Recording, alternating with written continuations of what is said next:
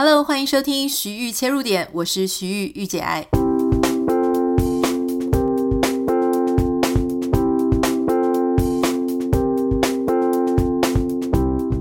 Hello，欢迎收听今天的节目。今天想要跟大家分享的是一个在台湾，可能很多人对商业、对投资有兴趣的人，他都会听到一个名字哦。当然。我想最多人听到应该就是华伦巴菲特，但是华伦巴菲特他有一个非常要好的朋友叫做查理蒙格 （Charlie Munger）。那我们在今天的节目其实要讲的就是 Charlie，为什么呢？因为在美国时间十一月二十八号，台湾时间应该是十一月二十九号的时候，这个 Charlie 他九十九岁高龄过世了。那这个大家当然是举世非常非常的震惊了哈。那我想最难过的应该当然还是他。呃，一辈子的好朋友就是华伦巴菲特，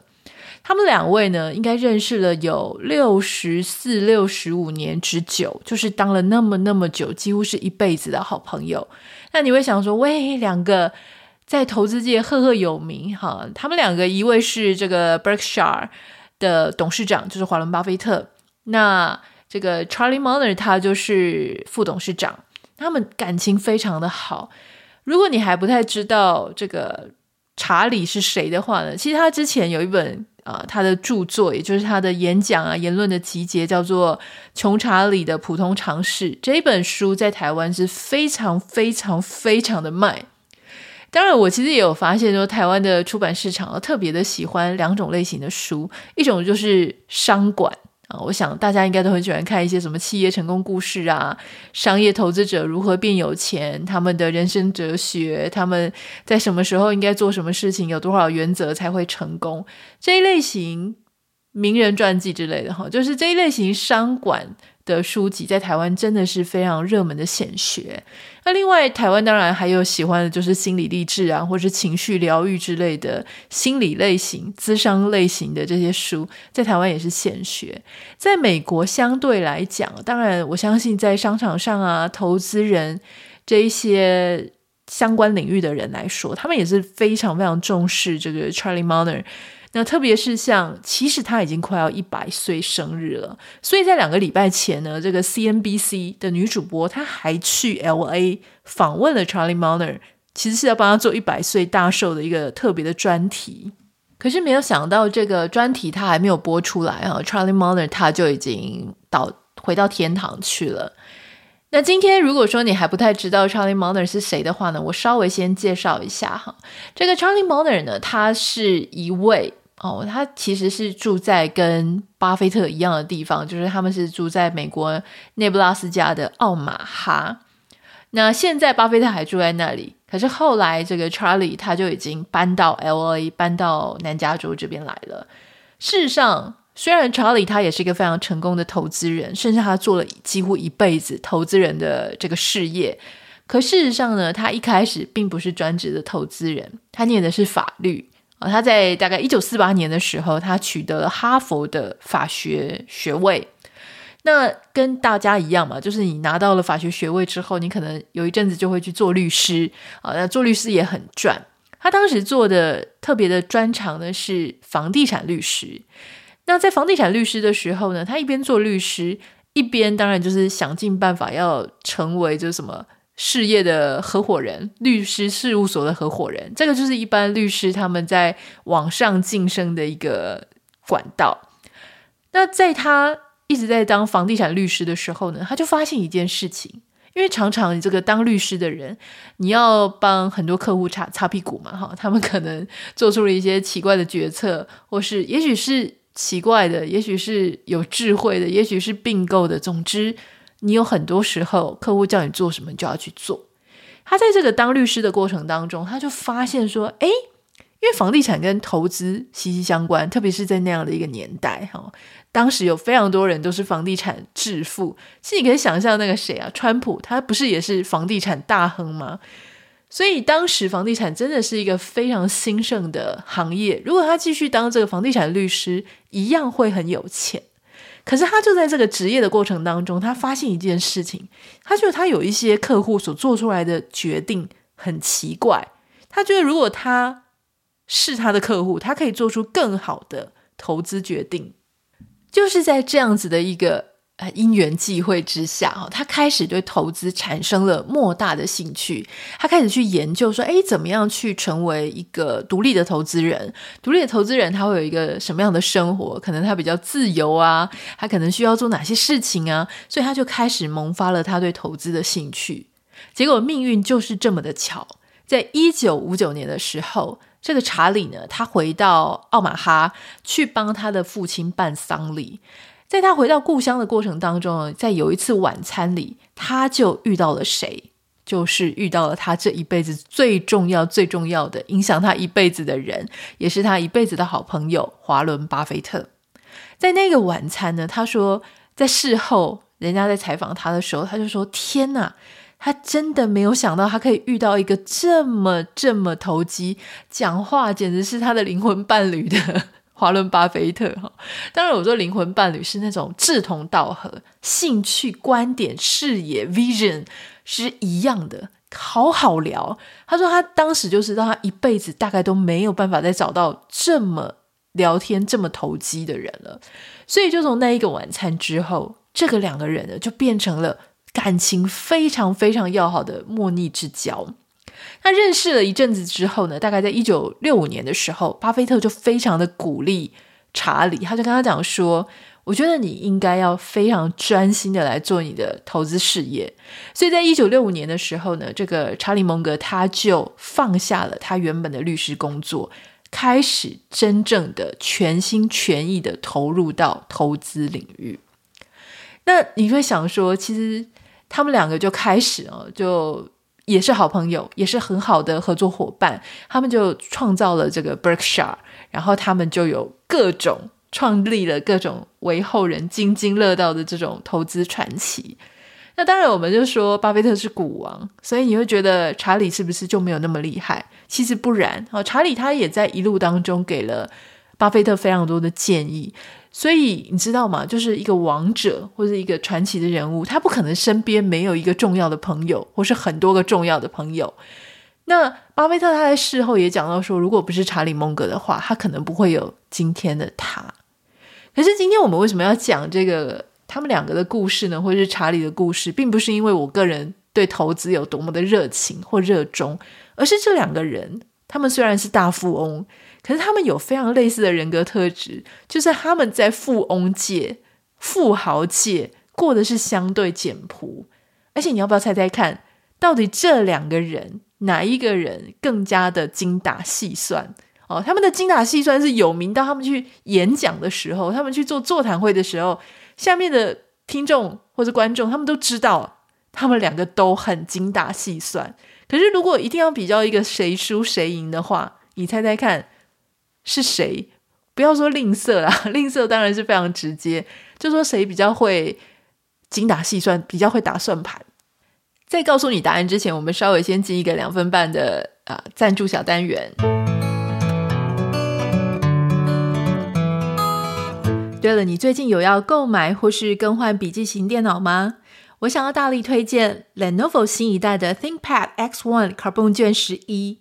这一款笔电非常适合上班族在家工作这一些商务的使用用途。除了外形很简约之外，也有 Lenovo ThinkPad 一直备受推崇的稳定性。当然，身为经典商务机皇的新一代，这一款笔电呢也有突破性的亮点。例如说，它的记忆体是前一代的两倍，C 面机壳百分之九十是采用再生镁金属制造，重量很轻很轻，只有一点一二公斤。拥有双风扇和后方通风设计，所以呢，散热效果也极好。而且它还有四个三百六十度的麦克风，以及 AI 智慧降噪功能，开启视讯会议收音更好、更方便。ThinkPad X1 Carbon 卷十一搭载的是 Lenovo 推荐商务用 Windows 十一专业版。Windows 十一专业版是为了安全的混合式工作而打造。Windows 十一是有史以来最安全的 Windows。各企业回报，透过 Windows 十一专业版装置发生安全性事件的次数减少百分之五十八，以针对安全性和混合式工作而最佳化的全新现代化装置取代老旧的电脑之后，大幅减少网络攻击的风险。从您打开装置那一刻起，防范不断进化的威胁。Windows 十一专业版将硬体和软体结合成一开箱就能使用的层层强大防护，以保护您的装置、资料、应用程式、身份识别和服务。此外，Windows 十一专业版还能与安全的云端服务搭配运作，协助您发展自己的混合式工作场所，提供员工更多弹性，并且支援组织的零信任方案。透过专为商务而设计的现代化 Windows 十一专业版装置，简化安全性管理，精简部署，并提高员工的生产力。ThinkPad X1 Carbon 卷十一也符合 Intel Evo 笔电的设计要求，硬体规格和关键使用者体验目标，能够及时唤醒，并且拥有全天候电池续航力，支援快速充电和智慧视讯会议等功能。这么好的笔电，不要再犹豫了，现在就点开节目简介栏的资讯连接，了解更多 ThinkPad X1 Carbon 卷十一的资讯吧。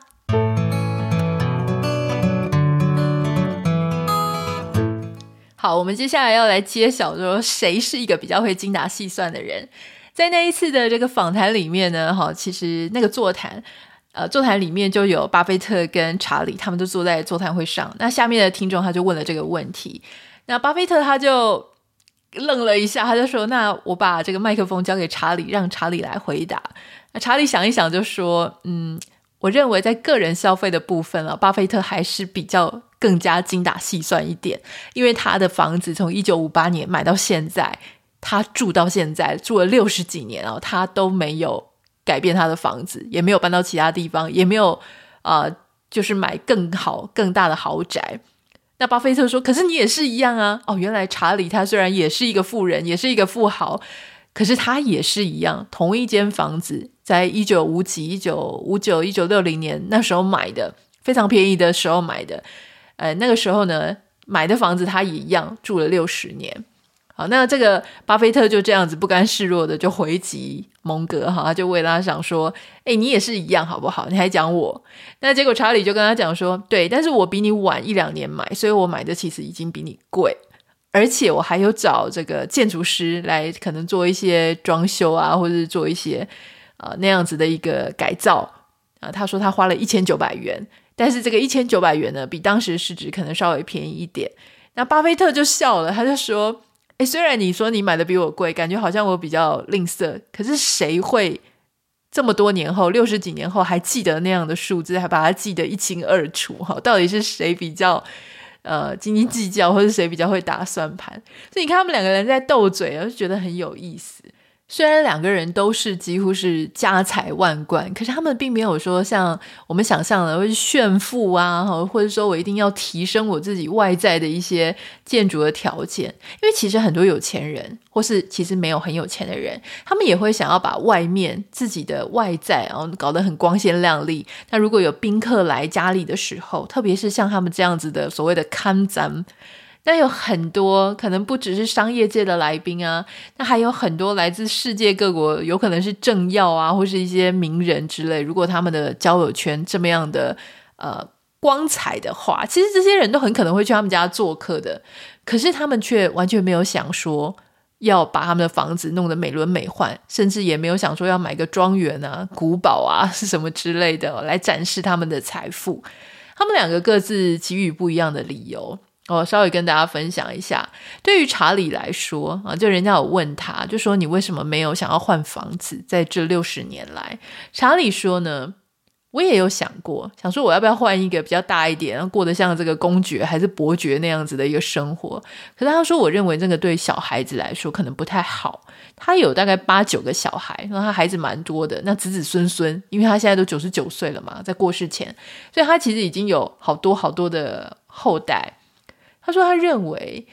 过着比较像正常人的生活，对于小孩子的成长来说是比较好的。你要知道，像我们这种一般的平凡人，去讲出这种道理不是那么困难。原因是因为我们想要富养小孩，可能也没办法给他多富嘛。哈，我们还是属于一般的这种受薪阶级啊，或是中产阶级，所以我们能够给予，或者我们能够。”富养一个孩子的能力是有限的，可对他们来讲，他们真的是想要怎么养就可以怎么养诶，但在那样子的一个状态之下，他们却仍然保有这样子的一个人生态度，或是用钱的态度，或对小孩子教育的态度，我觉得这真的是相对不容易。那对于像巴菲特来讲，他在那个座谈会上啊，去回应台下听众的这样子的答案，我先稍微讲一下他的英文原文啊。他说：“I do not believe the standard of living equates the cost of living。”是我认为啊，他说我不认为一个生活的水平、生活的水准啊，会因为会跟他的这个消费是等号的。也就是说，他不认为。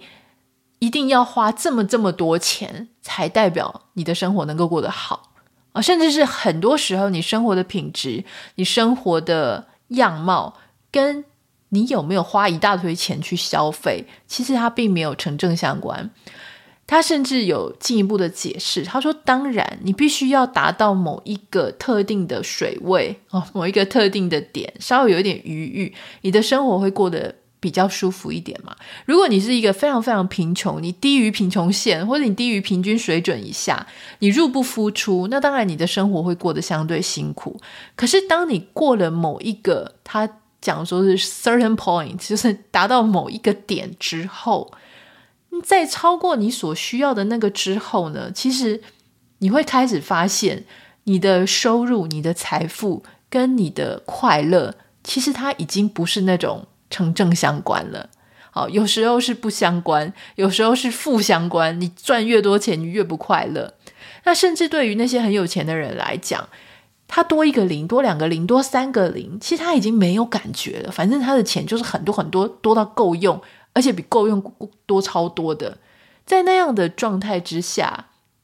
你如果还是非常沉迷，用你的钱去换得一大堆外在的虚荣啊、虚华，一些你其实根本不需要的那些东西，但是你沉迷在用金钱去堆叠一些象征性的符号，那你就真的会离不开追求财富或是追求钱那样子的汲汲营营跟迷宫了。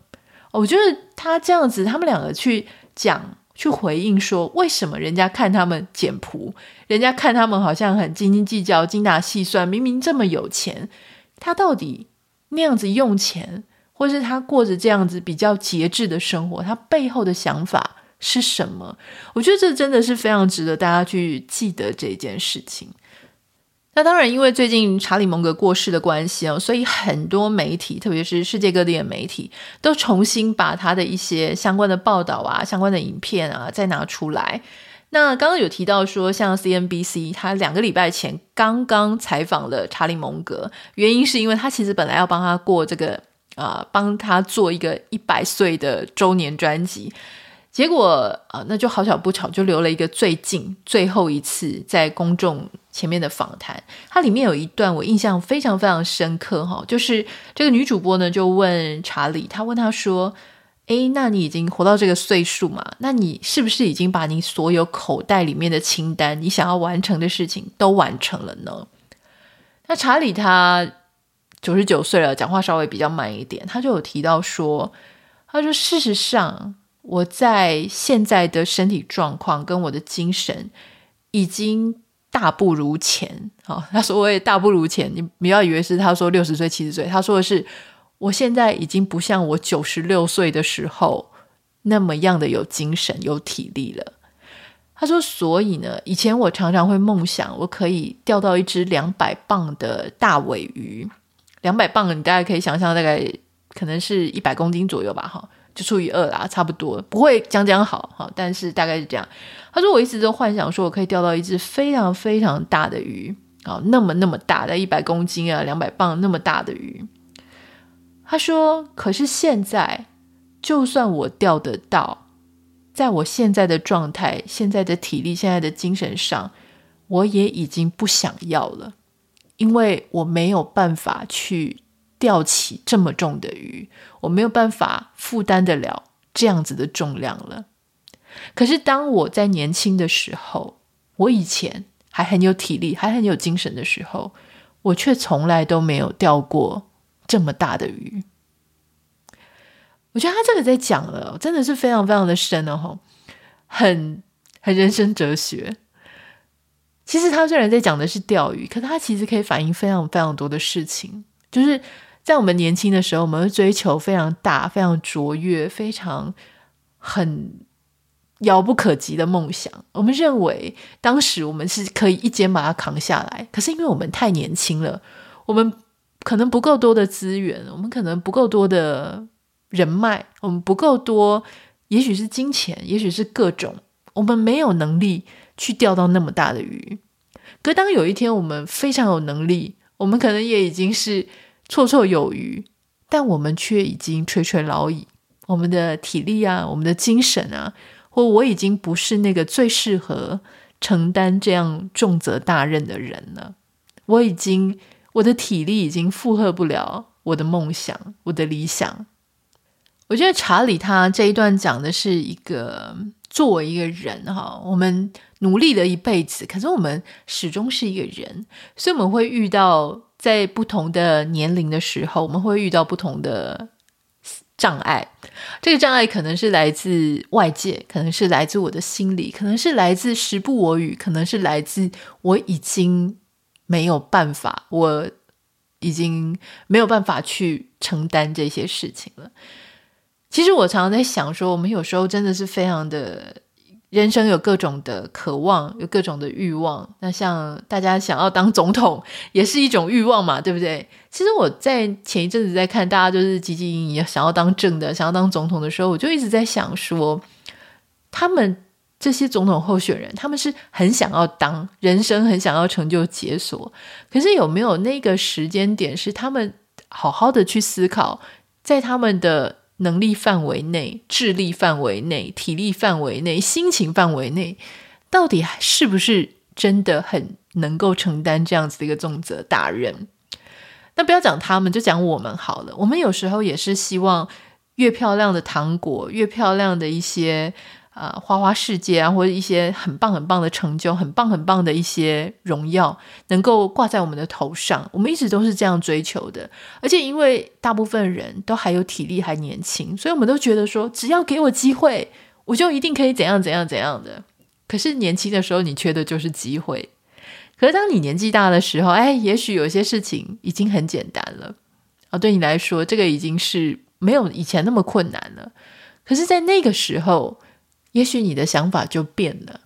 你可能会去评估其他的事情更加的重要。也许你会觉得